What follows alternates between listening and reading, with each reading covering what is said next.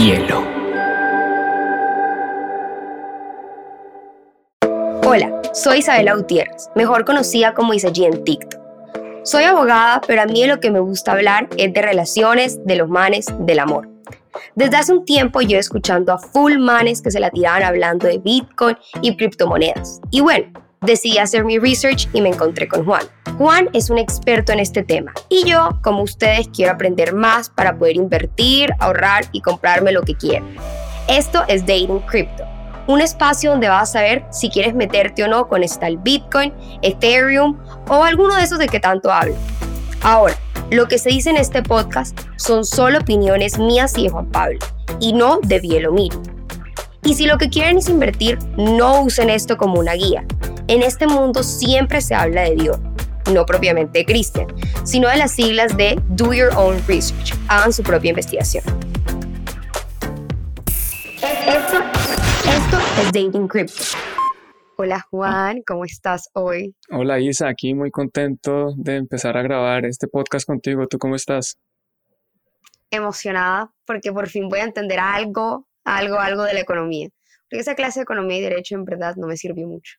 Es que en realidad esas clases tampoco es que sirvan mucho porque lo que enseñan no necesariamente está bien y de eso vamos a hablar un poco, supongo. Sí, total.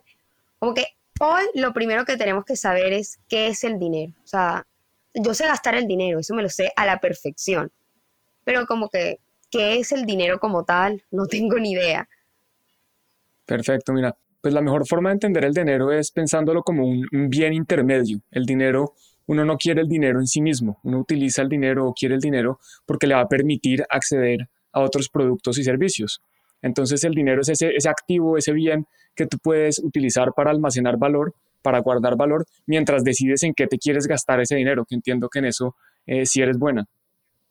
Excelente, Juan. Es que tú me vieras pasando esa tarjeta, tú dirías profesional. Pero hablando de eso, como que, ajá, obviamente el dinero no lo es todo, aunque da full felicidad, pero entendemos que hay full gente que sí quiere tener dinero para tenerlo, porque el dinero te da como cierto estatus, te da como hasta valor, como que tú tienes un trabajo, y a ti te pagan por lo que tú haces en el trabajo. Y ese porcentaje pues representa si eres bueno o no. Entonces como que sí te da un cierto tipo de valor económico, por decirlo así.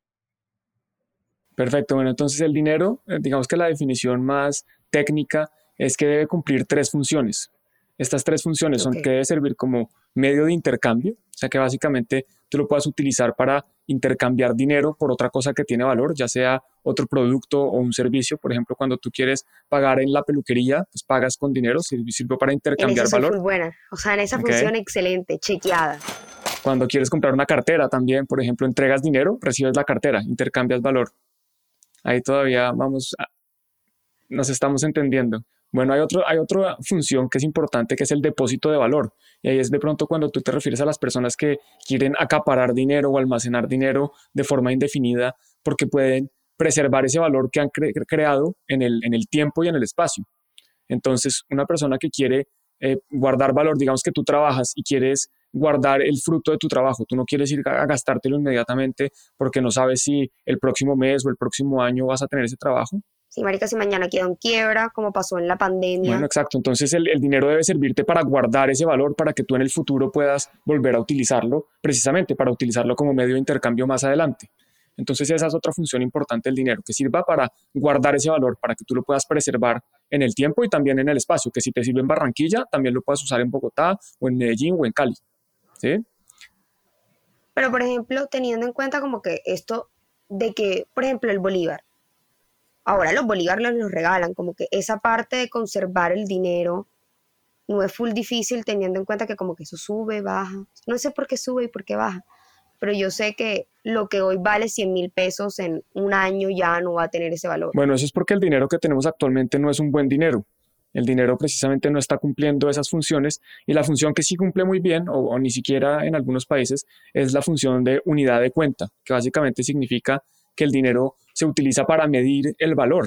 Entonces, por ejemplo, para medir eh, los, la distancia, tú utilizas los metros o los inches o las yardas, dependiendo del país donde estés. Para medir la temperatura, utilizas grados centígrados. Para medir la velocidad, utilizas kilómetros por hora, etcétera. Para medir el valor, pues entonces utilizas en Colombia los pesos, en Venezuela hasta hace poco y todavía hay personas que utilizan el bolívar, pero, pero pues en realidad esa es una función que, como bien dices, está perdiendo el dinero porque en Venezuela o por ejemplo en Argentina, si tú quieres comprar una casa, la casa no te la venden en pesos argentinos, te la venden en dólares. Ah, no. no, no, no, porque es que el, peso argentino pierde valor todos los días. La inflación en ese país es de cerca del 50% al año. Ya, ya sé que yo Argentina no me voy a vivir, no me puedo enamorar de un argentino, ya lo tengo claro. Porque me voy a vivir allá y con esa inflación ganando en dólares está difícil. Bueno, si ganas en dólares no está tan grave. Si ganas en Bitcoin estarías mejor.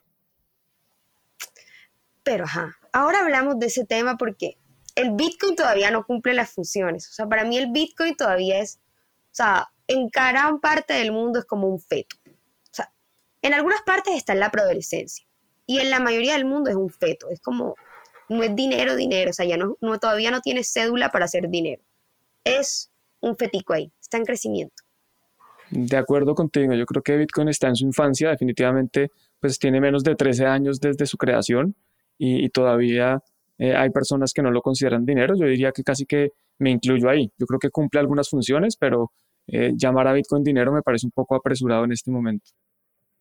por ejemplo, en Latinoamérica, recordando las tres funciones del, del dinero. la primera es la que yo soy excelente, 10 de 10, intercambiando. Mi extracto en Colombia puede dar prueba y testimonio de eso. La segunda es como que el depósito de valor, que esa como que no está tan... Esa sería como ahorrando, el equivalente sería ahorrando o invirtiendo. Y como que en verdad, o sea, yo, tú ahorras. Claramente yo ahorro, yo ahorro en Bitcoin. Juan, es que tú eres visionario, o sea, yo todos los meses digo que voy a ahorrar algo de mi mesada. Y todos los meses me lo termino gastando, por eso es que yo soy buena en la primera función. Primera función tengo doctorado, en las otras dos estoy como el Bitcoin, estoy en un feto de crecimiento en ese sentido. Bueno, para eso estamos acá. Pero, por ejemplo, el de depósito de valor, entendemos que está como no tan bueno. A ver, Bitcoin es muy volátil. Porque tipo el dinero pierde su valor. Correcto, entonces Bitcoin es volátil, eh, las demás monedas son un poco menos volátiles, por ejemplo el dólar pues es menos volátil, pero el dólar está programado para perder valor. Si, si el presidente de la Reserva Federal, que es el equivalente al Banco Central de Estados Unidos, hace bien su tarea, o sea, si, si cumple con el mandato, va a tener una inflación del 2%. Y el 2% significa que el dinero cada año va a perder el 2% de su valor. Entonces, guardar tu dinero en dólares es una forma de guardar tu dinero de una forma estable para que pierda valor todos los años. Juan, la inflación, ¿qué significa? Hay dos formas de, hay dos definiciones de la inflación o dos formas de medirla. Una es la, la forma más, eh, digamos así, tradicional o más conocida, que significa como el aumento de del, los precios en la economía o, o, la pérdida del valor del dinero, que es lo que hablábamos. En Estados Unidos el dinero pierde más o menos un 2% al año. Los últimos 12 meses ha perdido más de un 6%.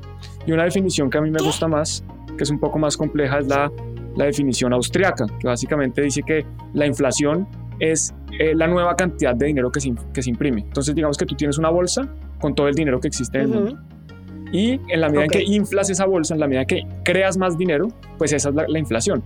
Entonces, en ese, en ese caso... Es como un globito. Sí, es como un globo y tú lo vas inflando, o sea, significa que estás imprimiendo más dinero y por eso es que estás creando pues esa inflación, o sea, que hay nuevo dinero entrando en la economía.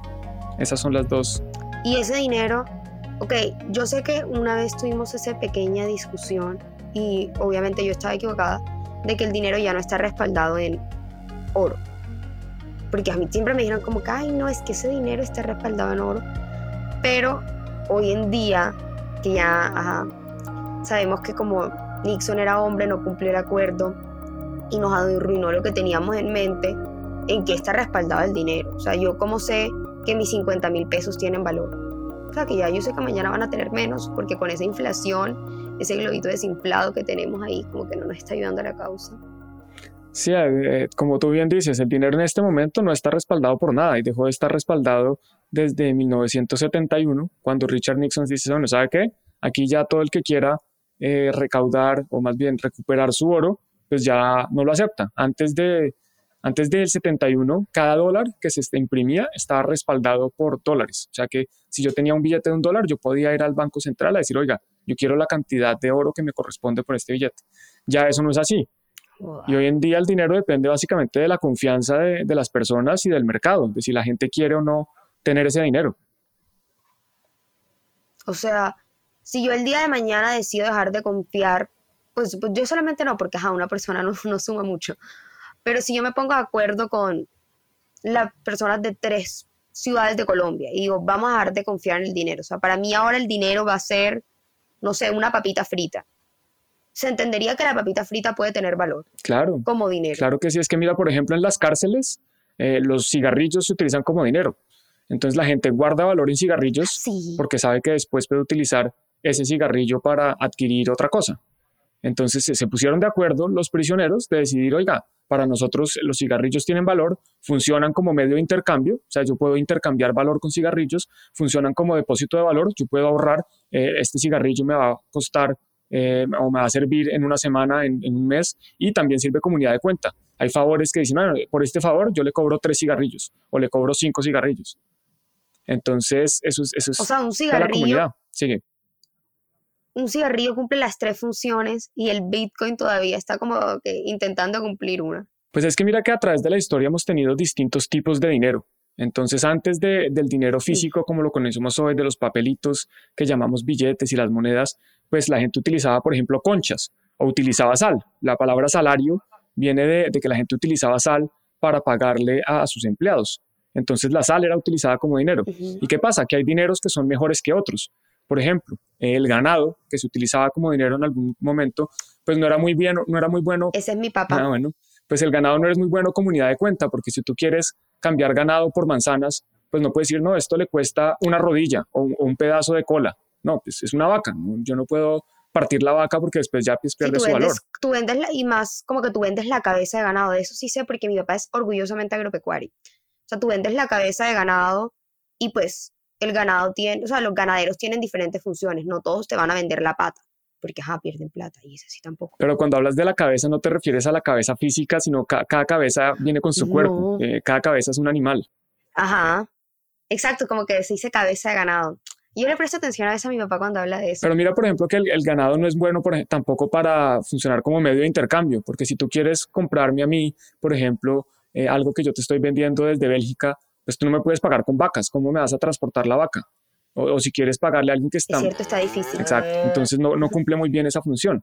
Eh, hay, hay cosas, por ejemplo, los cigarrillos. Los cigarrillos dentro de la cárcel cumplen muy bien su función, pero si vives en, en un lugar húmedo, pues el cigarrillo no sirve como depósito de valor porque se moja o si vives en otro lugar del mundo, pues tampoco sirve para medio de intercambio porque cómo envías el cigarrillo por internet o por, o por una paloma mensajera. Pues Pero también sería lo mismo de Bitcoin, como que si yo quiero comprar, no sé, en una tienda aquí en Colombia, porque el Bitcoin en Colombia no está regulado, ¿no? O sea, como que aquí todavía es un feto. Sí, no necesita estar regulado para funcionar como dinero. Pues eh, en el pasado nadie nunca reguló el oro como dinero, nadie nunca reguló eh, las conchas, la sal, eh, los distintos materiales que se usaban, pues no fueron regulados. La, la, humanidad los empezó a adoptar sin que les dijeran, no, mire, es que a partir de ahora esto es lo que se va a usar como dinero. Pero si yo, por ejemplo, quiero ir mañana a la tienda de la esquina y me quiero comprar tres chicles, yo aquí no los puedo comprar con Bitcoin. Correcto, difícilmente una tienda te va a aceptar eh, Bitcoin como medio de intercambio. Y por ejemplo, con Bitcoin, o sea, yo sé que todo el mundo planea en algún momento estar globalizado y estar en, Internet, pero como caja en nuestros países tercermundistas, donde esa realidad está un poco lejana, ¿no sería un poco como desigual? Como que querer pensar que esto va a ser un dinero, pero como que va a ser un dinero que solamente lo puede adquirir cierto tipo de personas. Porque, ajá, bien, mucha gente en sus barrios no tienen internet. Y aquí cuando se va, cuando llueve se va la luz, por ejemplo. Entonces, si se va la luz, deja de funcionar Bitcoin. Sí. no sería como que desigual. Eh, yo no creo que Bitcoin venga a solucionar el problema de la igualdad en el mundo, pero Bitcoin no presenta ninguna barrera de entrada. Cualquier persona puede utilizar Bitcoin. Mientras que si tú quieres utilizar, por ejemplo, el sistema bancario tradicional, bueno, tienes que ir a una oficina, hacer fila, presentar unos papeles. Si no tienes los papeles, si de pronto eres de Venezuela y estás desplazada a Colombia y no te reconocen la identidad, entonces no puedes abrir banco. Por ejemplo, en Argentina, la gente solo puede comprar 200 dólares, máximo 200 dólares al mes.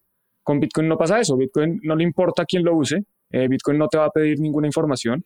Bitcoin si tú quieres usarlo bien y si no quieres usarlo también bien. Bitcoin es neutral y no le importa lo que la gente quiera y tampoco le importa si le puede ayudar o no a la gente. Entonces, no creo que Bitcoin vaya a solucionar el problema de la desigualdad. El problema de que la gente no tenga internet es un problema del gobierno y de la misma gente. Pero pues Bitcoin no puede hacer nada al respecto porque Bitcoin no tiene una voluntad propia. Ajá, o sea, Bitcoin es como esa amiga rebelde que tenía uno, que como que nada le importaba y decía sí a todo, así es Bitcoin. Sí, Bitcoin podría ser amigo del Camus, sí a todo. Piensa Bitcoin como una piedra, es algo que existe, que está ahí, pero pues que si tú la usas para romperle la cabeza a alguien, pues la usaste para mal. Pero si la usas para, para pisar papeles, pues la usas para pisar papeles. O si la usas para construir una casa, pues la usaste para construir una casa. Pero la piedra, pues no le importa. La piedra está ahí, existe, eh, y la gente la puede utilizar para lo que quiera. Y por eso, digamos, como que yo en mi pequeña investigación que hice, donde realmente entendí muy poco de, de lo que investigué, como la crisis que hubo en el 2008 en Estados Unidos, como que ese proceso inmobiliario donde los bancos como que fueron flojos y no hicieron bien su trabajo, es como lo que Bitcoin quiere hacer, como que poder darle a la gente la oportunidad de como sí a todo, como que si tienes la plata puedes entrar a eso. Sí, yo creo que en, gran parte lo que Bitcoin pretende hacer es solucionar eh, los problemas que se vieron reflejados con la crisis del 2008. Entonces, ¿qué pasó en 2008? Los bancos comerciales empezaron a imprimir, bueno, no, empezaron a emitir préstamos a personas que no iban a poder pagar. Entonces, ¿qué pasa cuando tú le prestas a personas que no van a poder pagar? Pues que no te pagan el préstamo. Pero a los bancos no les importaba, porque lo que hacían es que cogían esos préstamos, los empaquetaban y se los vendían a otra persona, se los vendían a inversionistas, a fondos de pensiones, a, a distinto tipo de personas. Entonces, cuando... Eso es lo que es un CDO. Sí, exactamente. Eso es, un, eso es un CDO, que son estos productos derivados financieros donde empaquetan créditos que no van a pagar, pero, pero eh, digamos que hasta ahí, digamos que es un problema de los privados. Lo que pasa y el problema real llega es cuando se quiebra el primer banco y el Banco Central, la entidad encargada de imprimir dinero, decide, ah, bueno, como yo tengo el poder, como yo soy parte del gobierno, aunque en teoría son independientes, y decido en qué puedo eh, imprimir el dinero, cuándo, cuánto puedo imprimir y a quién se lo voy a dar, pues ellos decidieron, ah, bueno, imprimamos dinero y salvamos a los bancos que de cierta forma eran los culpables. Sí, ellos inflaron el globito que estábamos hablando. O sea, inflaron ese globo sin pensar nada. Correcto. Entonces crearon inflación. Lo que hicieron fue crear nuevo dinero que no existía antes. metieron dinero a este, a este globo, a esta bolsa de activos y se lo dieron a los bancos. Te aseguro que eso lo hizo un hombre. Seguramente lo hicieron muchos hombres. Ahí está, es que las mujeres somos más analíticas, esa es la verdad. Yo creo que Satoshi Nakamoto es mujer. O sea, pero por ejemplo, ¿tú crees? Pues yo tengo una camiseta. Ahora hablamos de. Listo, ahorita hablamos de Satoshi. Porque yo tengo mi teoría de él. Yo me voy a enfocar en desenmascarar a ese hombre. Yo voy a decir cómo lo voy a desenmascarar. Le voy a ganar al jury de Estados Unidos. Bueno, eso lo dejamos para el próximo Pero hablando de eso, como. Total. Eh, hablando del caso del 2008. O sea, por ejemplo, el CDO, que obviamente yo en esa parte de la historia me perdí. El CDO era como lo que tú hablabas, como que yo te aceptaba a ti eh, venderte la casa, tú no me la podías pagar y yo le empaquetaba eso a una aseguradora. O sea, yo le decía a una aseguradora, como que estafaba a la aseguradora, entre comillas, vendiéndole esos paquetes. Sí, de acuerdo. Ahí aparece un, nuevo personaje en esta historia que no ha tenido mucho protagonismo, pero que desde mi punto de vista eh, deberían haber tenido una responsabilidad más grande, que son las, se llaman compañías calificadoras de riesgo. Entonces estas son entidades que se encargan de evaluar el riesgo de un producto y decir, dependiendo del riesgo que exista, qué calidad tiene. Entonces, en el 2008, muchas calificadoras de riesgo cogían estos, estos papeles, estos, eh, estas bolsas de créditos, estos paquetes que vendían los bancos. Bueno, ellos los analizaban y decían, ah, bueno, esto es triple A, o sea, la calidad es muy buena y eh, los, los, inversionistas, las aseguradoras, los fondos de pensiones, las personas naturales que iban a comprar el, este papel, este documento, decían, ah, bueno, no, pues la, la, calificadora de riesgo dice que esto es triple A, entonces significa que sí me van a pagar, entonces yo lo compro. Y al final pues resulta que no era triple A ni mucho menos, o sea, las calificadoras de riesgo no hicieron bien su trabajo, o sea, por decirlo así, como que fueron culo de flojos y vieron solamente la parte como que de afuera de la bolsa. de acuerdo. ¿Ves? Las calificadoras de riesgo también son conocidas por hombres. ¿Por qué? Porque cuando una mujer compra una bolsa, lo primero que mira es de qué está hecho la parte interna de la bolsa para ver si la bolsa va a ser duradera o no. Bueno, ahí sí te cuento que hay ambos, hay hombres y mujeres. Yo trabajé con calificadoras de riesgo y eso no discrimina. Las mujeres me están decepcionando, ¿qué está pasando? Eso no depende del género, y de la humanidad.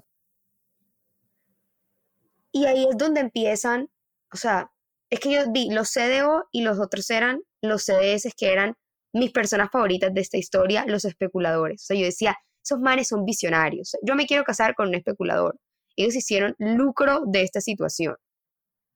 Pero tampoco entendí que es un CDS. Son productos similares. Los CDS Solamente sé que no son perdieron. Los credit default swaps, que básicamente lo que dicen son productos que te pagan si hay un caso de default. O sea, que si una persona no paga su obligación de el crédito, la deuda que tiene, entonces eh, ahí te entrarían a pagar.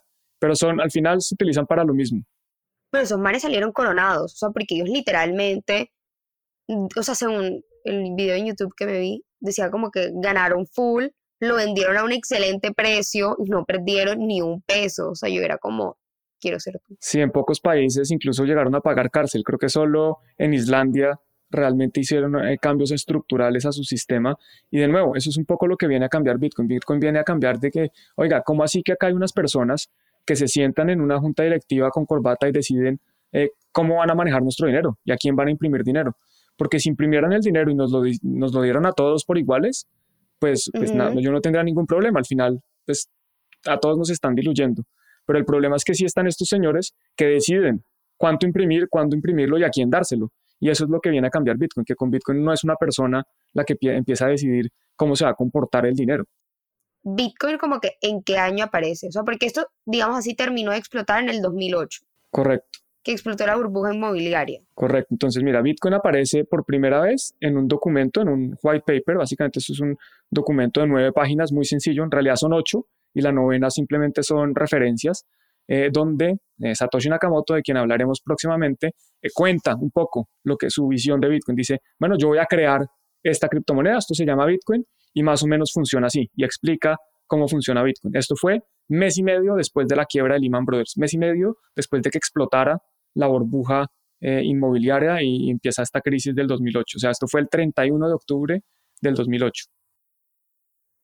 O sea, para Halloween, esta fue una historia de terror. O sea, literalmente tú no tienes que disfrazarte de fantasma viviendo esto. Una casa embrujada se vuelve una realidad así, plena. De acuerdo, de pronto lo hizo de aposta para que coincidiera con, con Halloween. Es que él es un visionario. Yo te voy a decir, después te cuento de él porque yo ya voy a averiguar quién es él. Bueno. Pero cuando todo esto pasó, hay como que una duda, o sea, no quiero sonar egoísta, pero esto todo pasó en Estados Unidos. O sea, yo sé, a mí siempre me han dicho que la economía es un dominó. Y yo lo creo porque cuando el dólar sube, hasta a mí me afecta.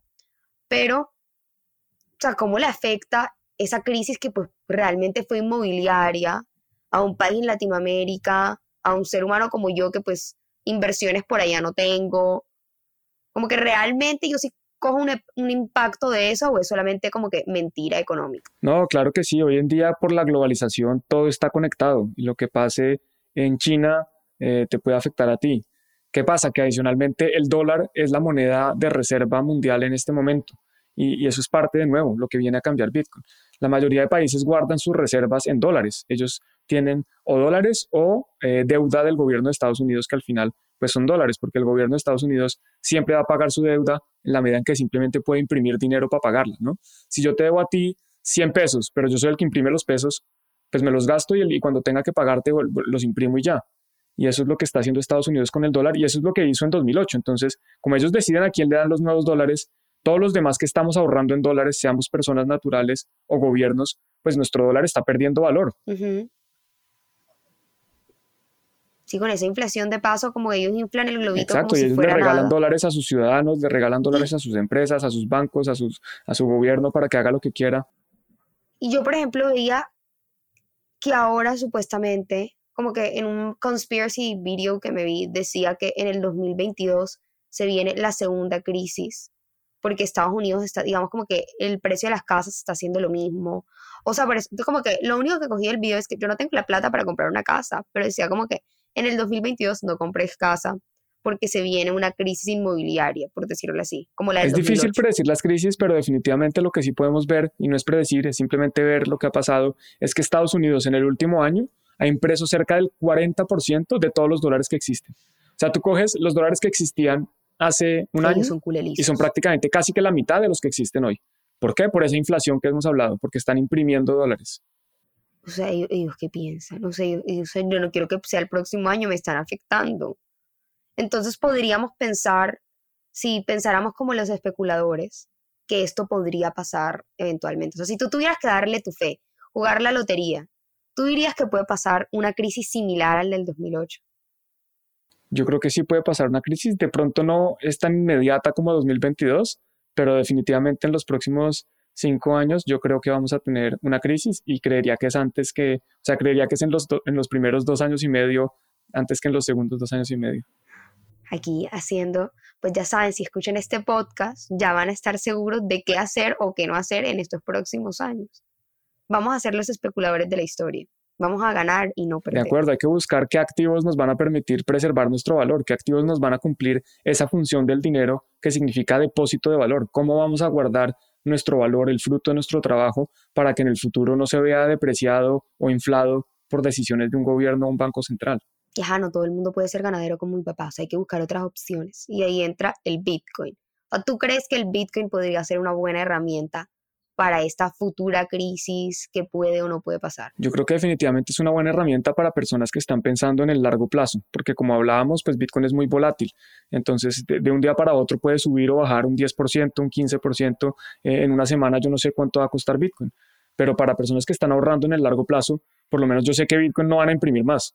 Yo sé que nadie tiene el control de imprimir más Bitcoins. Yo sé cuántos va a haber hoy, cuántos va a haber mañana, en un mes, en un año, en 100 años. Entonces eso para mí, pues me, sirve. O sea, en Bitcoin no hay una bolsita que uno pueda inflar. Hay una bolsita. el globito de Bitcoin no existe. Hay una bolsita que seguramente lo veremos más adelante cuando empecemos a ver cómo funciona, que, nos, que ya está determinado por código, por matemáticas, que nos dice cómo va a funcionar, cuántos Bitcoins se van a emitir en cada momento del mundo. Entonces no es que eso no depende de, una persona o de un grupo de personas que se reúnen a cambiar. Y lo más importante, que no hay nadie que pueda decir, bueno, ¿a quién se los vamos a dar? O sea, Juan, tú tienes que explicarme eso en ese capítulo lento y conciso, porque yo no me sé las tablas de multiplicar.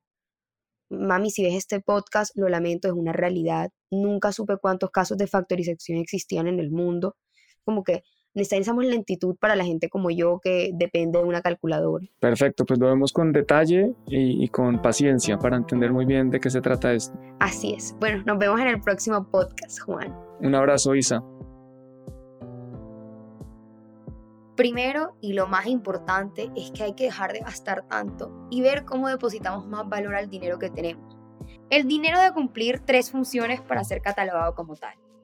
Uno, debe funcionar como método de intercambio, en el que yo soy full bueno. Segundo, debe funcionar como depósito de valor, que en pocas palabras es servir para ahorrar invertir. En este punto he prometido mejorar. Y finalmente, el dinero debe ser una unidad de cuenta de valor, de la misma forma en la que uno mide temperatura con grados centígrados o la distancia con metros, kilómetros, etc. La segunda conclusión es la inflación. Afecta el valor del dinero y por ende la economía en general.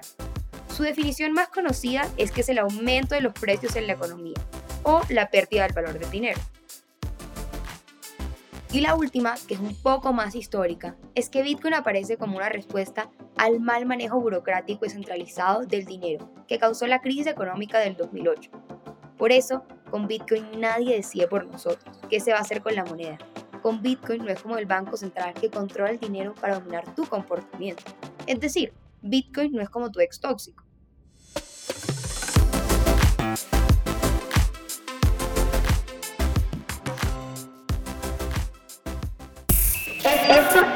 Esto, es Dating Crypto.